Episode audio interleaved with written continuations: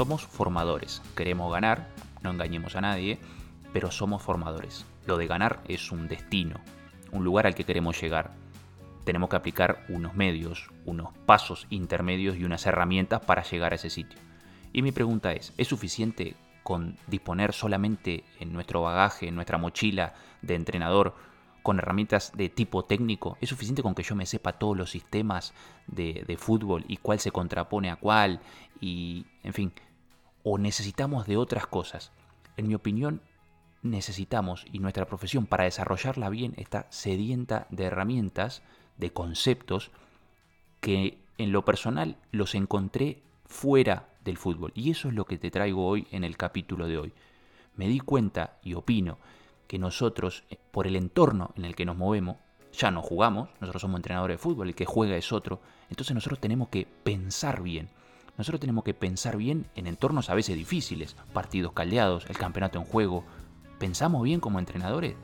Nosotros tenemos que enseñar bien. Hay veces que el jugador no tiene ganas de aprender.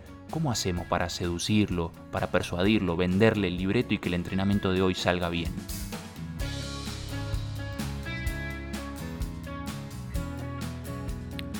Te doy la bienvenida, soy Ernesto Picor, entrenador de fútbol.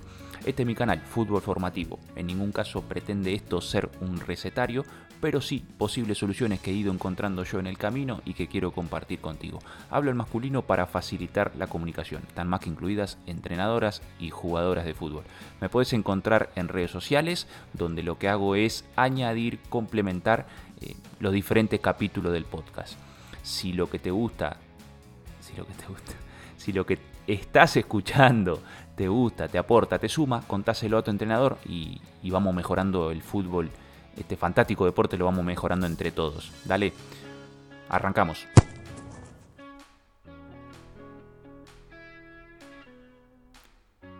Lo primero que voy a hacer es compartir con vos la plataforma desde la que partí para llegar al capítulo de hoy. Como te contaba hace un rato, me di cuenta que nosotros tenemos que pensar bien. Tenemos que saber descartar en nuestra cabeza qué no es importante y qué es muy importante en este momento. Llámese entrenamiento, relación con tu entrenador, la charla que estás teniendo con tu jugador, el momento del partido, ya me entendiste. Por otro lado, yo escuchaba mucho eso de el jugador aprende más, mejor, aplica los conocimientos si se lo pasa bien. En fin, no estamos hablando de que la de que el entrenamiento tiene que ser una risa tras otra, pero es, es verdad que bajo el, bajo el paraguas del disfrute los, conocimientos se transmiten mejor y estoy de acuerdo.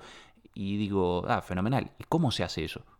¿Cómo hago para que el jugador disfrute del entrenamiento? Busqué en libros de fútbol y no encontré. Como te decía, lo vamos lo vamos a encontrar en otro lado. Y por último, fenomenal.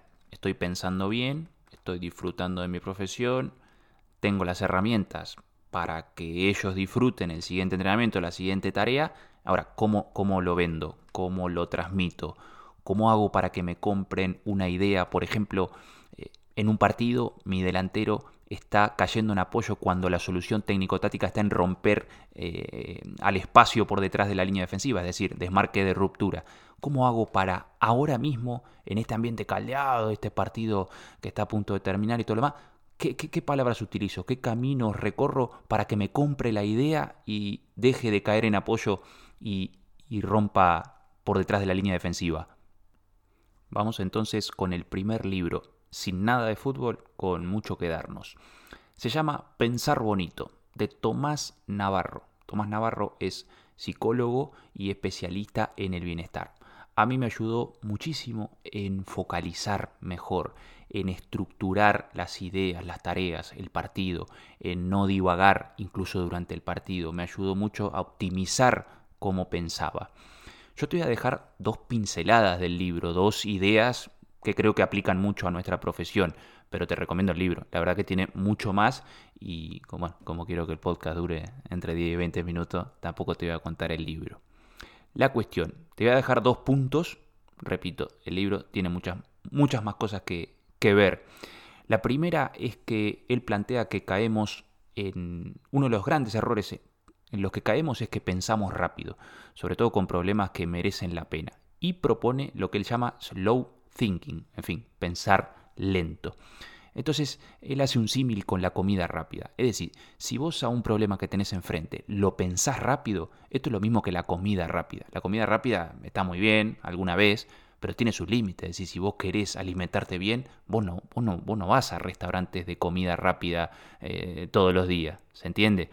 Entonces propone pensar lento. Pensar lento tiene dos patas. Lo, primero es el tiempo que vos le dedicas al problema, a la lectura del problema, a esa pausa. Y lo segundo es que a la solución la hagamos por capas de pintura. ¿sí? Entonces, acuérdate, comida rápida y solución por capas. Segundo punto, y al hilo de esto, necesitamos tiempo y espacio para pensar bien. Y te propongo dos ejemplos. En el partido, nosotros muchas veces vemos problema técnico-táctico y pa, ya soltamos la primera indicación y el partido no ha llegado ni siquiera al minuto uno.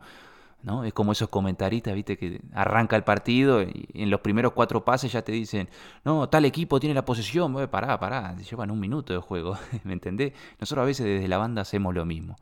Entonces, pausa, date unos minutos, démonos unos minutos una vez comenzado el partido, para empezar a hablar y, a dirigir y todo lo demás. Hay que, hay, que hay que dedicarle unos minutos.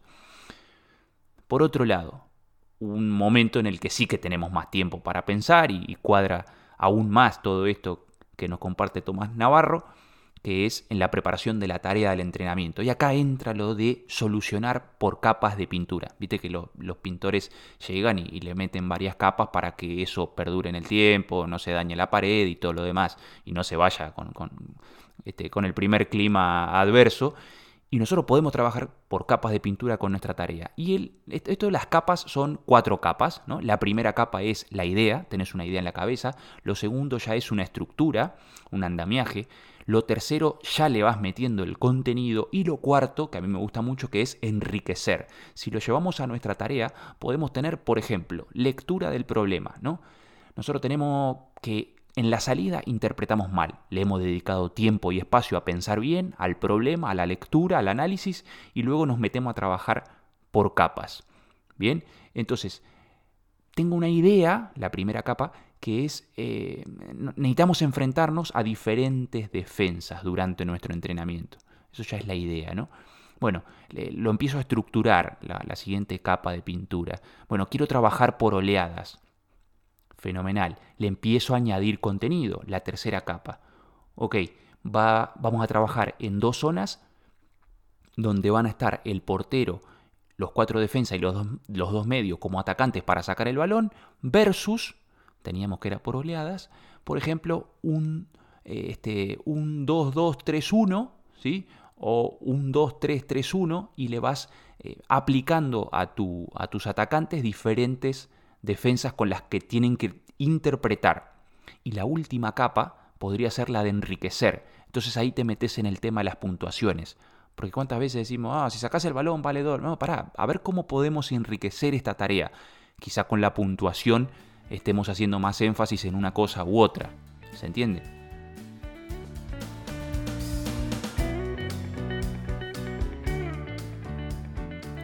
Muy bien, pasamos ahora a la segunda parte del podcast. Hemos eh, recorrido el camino para pensar mejor, para estructurar mejor y ahora nos queremos meter en aquello de el jugador eh, aprende más, aplica más, se desarrolla mejor cuando se lo pasa bien. En ese punto estamos ahora y doy paso a una entrevista que le hicieron a Simeone hace varios años donde dijo esto.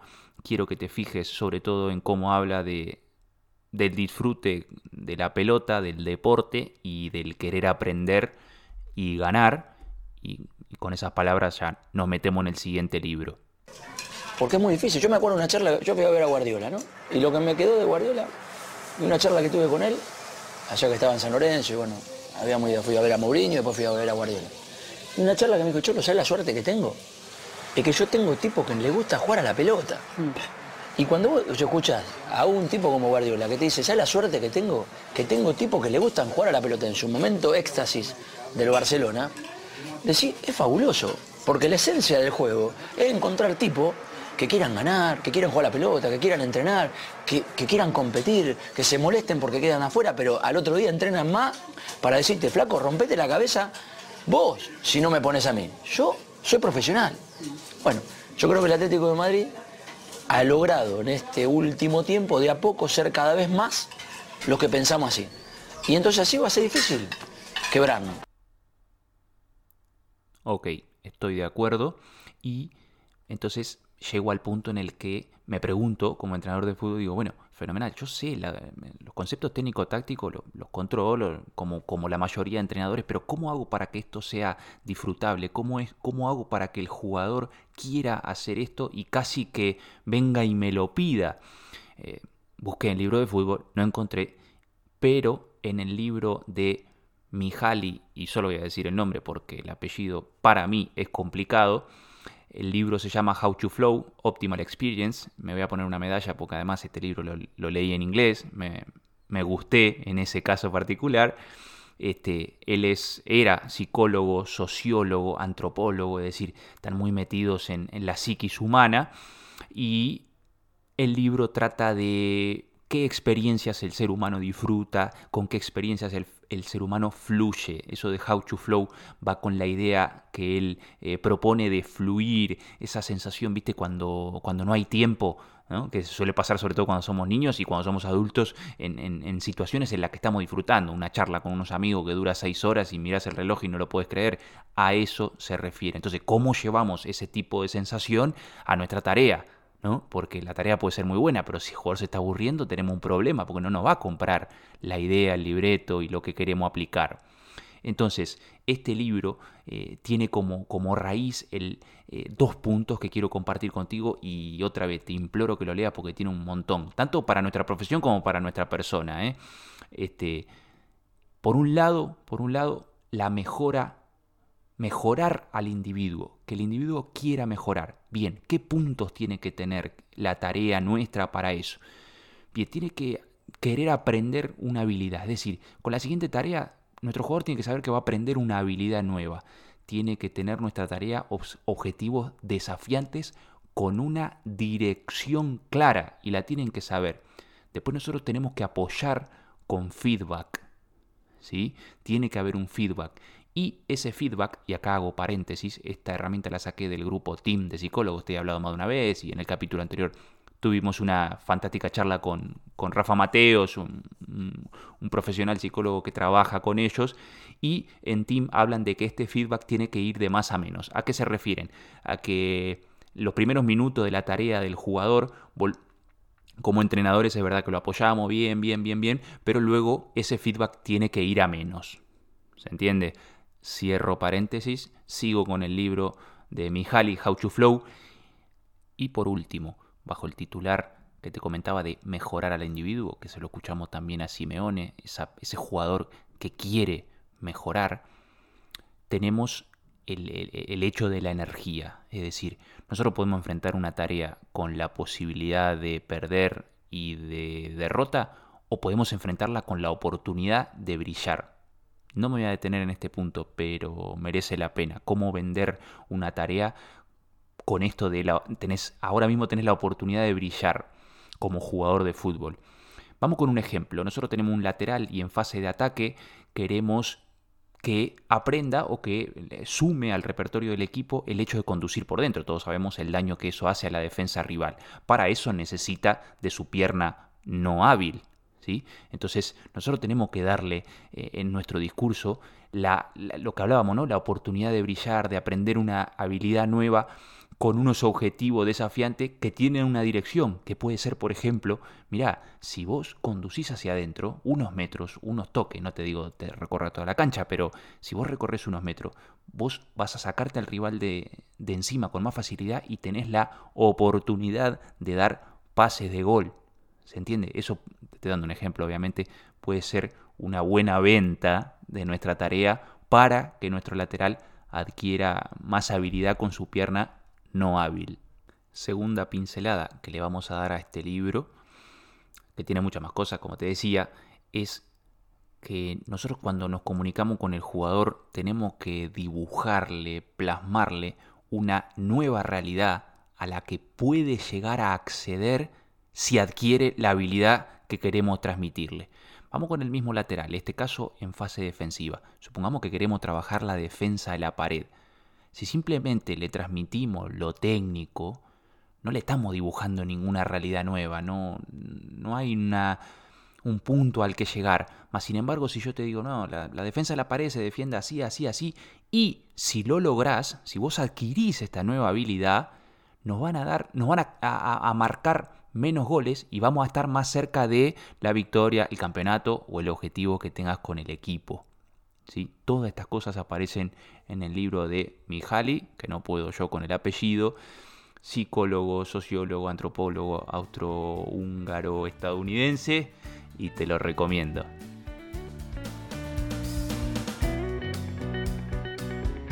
Bueno, vamos con el último libro. Hemos visto hemos analizado que es importante que en nuestra profesión nosotros como entrenadores pensemos bien. Nosotros durante un partido, una tarea, quizás somos los únicos que están pensando de forma racional. La, hinchada este, va por lo emocional, tus jugadores están ejecutando, están tirando de biblioteca, de, biblioteca este, neuronal, como hemos hablado en algún otro podcast. Después hemos visto en el segundo libro que es importante que nuestros jugadores disfruten, entendiendo bien esa palabra, que no es un cachondeo el, entrenamiento, pero disfruten de las tareas para tener muchas más posibilidades de que adquieran lo que le queremos vender, ¿sí? ese concepto técnico-táctico va a ser mucho más, este, en fin, va a incidir mucho más en el jugador y va a entrar en su cabeza y en sus pies si es con, con, una base de disfrute de la tarea. Entonces te decía, nos vamos a meter en el último libro porque todo esto tenés que venderlo, todas estas cosas hay que venderlas, hay que tener unos lenguajes, hay que recorrer unos caminos para venderlo mejor, como te decía. Entonces, el libro se llama Así persuaden los líderes. En este caso es de Óscar Fernández Orellana, es psicólogo eh, y especialista en, en habilidades comunicativas y liderazgo. Las dos ideas, los dos titulares que yo extraje de ese libro tienen tienen algo que ver, tienen mucho que ver con el libro anterior, pero en este caso lo enfoca del líder hacia el grupo. El de Mihaly, el libro anterior de How to Flow, estaba dirigido más a la persona, hacia su interior. Yo recomiendo los dos libros. En definitiva, el primer titular que saco de Así persuaden los líderes es La emoción como pegamento fija las experiencias. ¿Se entiende? Entonces nosotros muchas veces explicamos partido o tarea desde lo teórico, desde lo técnico y la emoción. Entonces, repito, la emoción como pegamento fija las emociones. Si vos tenés que explicar un desmarque, no es lo mismo decir, vos tenés que recibir acá para eliminar al rival, que es un concepto puro, que está muy bien, que tiene que estar presente, pero también le puedes añadir, este, creo, que se, creo que se puede decir una coletilla de recibís acá para eliminar al rival y vas a estar cerca más, más cerca del gol. ¿Se entiende? Esa emoción, eso, el, gol, esa frase ya trae algo más de, emoción para nuestro jugador. El otro titular que, extraje fue, líderes son aquellos que crean realidades. ¿sí? Volvemos a esa realidad futura, no confundir con ilusión. No confundir con ilusión. Yo no te digo que el día uno de temporada tu jugador le diga, che, muchachos, queremos salir campeones, imagínense si salimos campeones. No, no, eso es una ilusión. Yo estoy diciendo una realidad a la que queremos llegar. Entonces, supongamos que tenemos un extremo y no es capaz a día de hoy de, de, centrar con la pierna no hábil. ¿no? Entonces su lateral, su defensa directo, lo, tiene claro. Entonces nosotros podemos decir, hablarle desde el punto de vista racional y conceptual de, de hay que dominarla. No, no, tenés que dominar la otra pierna para levantar el centro. Y también le podemos decir, imagínate que el rival no, no, no se espera ese pase, imagínate que, que, vos le enganchás hacia adentro y levantás, no te digo el centro de tu vida, pero un buen centro a tu compañero y eso es un pase de gol. ¿no? Y esa palabra, esa, esa introducción de imaginarse es la, la puerta a lo que Oscar Fernández Orellana nos comparte de que los líderes, nosotros entrenadores, líderes de grupo, tenemos que crearle realidades. Esto es extrapolable a objetivos más grandes que el, que de centrar con la pierna no hábil. Bueno, final del partido, me gustó cómo quedó el capítulo de hoy, espero que a también, que te aporte, que te sume. Voy a dejar en Instagram y Twitter algunos eh, complementos a esto que hemos hablado hoy. Nada más, nada más, que tengas buenos entrenamientos, que, que en el partido del fin de semana que viene se plasme lo trabajado y te mando un abrazo grande. Nos vemos en el siguiente capítulo. Chau.